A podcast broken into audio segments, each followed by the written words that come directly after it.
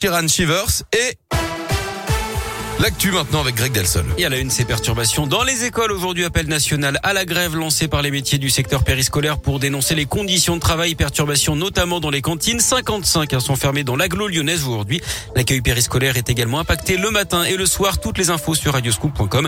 La grève qui se poursuivra demain. Mouvement de grève également à la SNCF. Trafic très perturbé hier dans les TER, notamment autour de Lyon. Ce n'est pas fini, hein, puisqu'une nouvelle journée de mobilisation est prévue vendredi.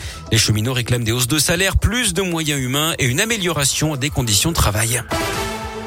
Quelle fête de Noël avec le variant Omicron? Le Conseil scientifique livre ses recommandations pour limiter les risques hein, en cette fin d'année.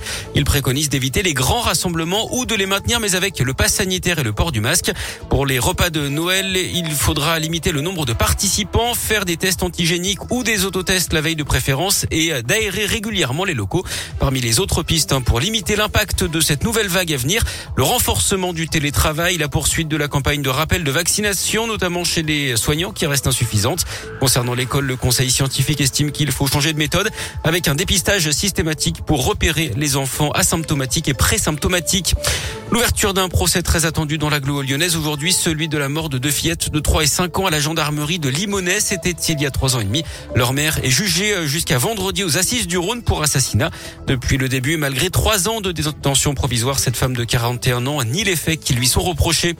Une colocation entre personnes valides et personnes porteuses de handicap. Elles sont une vingtaine à vivre dans une résidence qui a ouvert ses portes à Villeurbanne en mai dernier. À l'origine de ce projet, l'association Simon de Sirène qui développe des maisons partagées partout en France. Le but de ces appartements est de proposer un logement à des personnes dont la vie a été complètement bouleversée.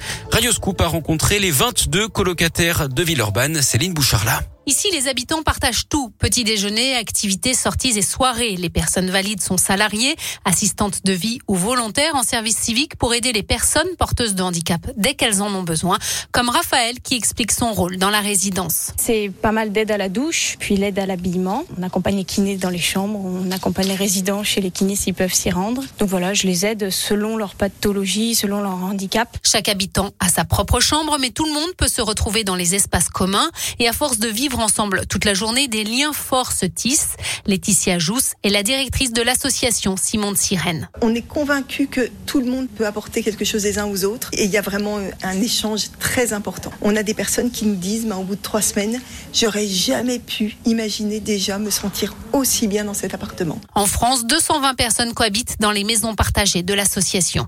Le mois dernier, la métropole de Lyon a investi 115 000 euros dans le projet de Villeurbanne. Il a voté la création d'un dispositif d'aide à la vie partagée pour l'ensemble du territoire. Du sport du foot avec un tirage au sort mouvementé hier pour les huitièmes de finale de la Ligue des Champions avec des bugs en pagaille, un tirage qui a même dû être refait.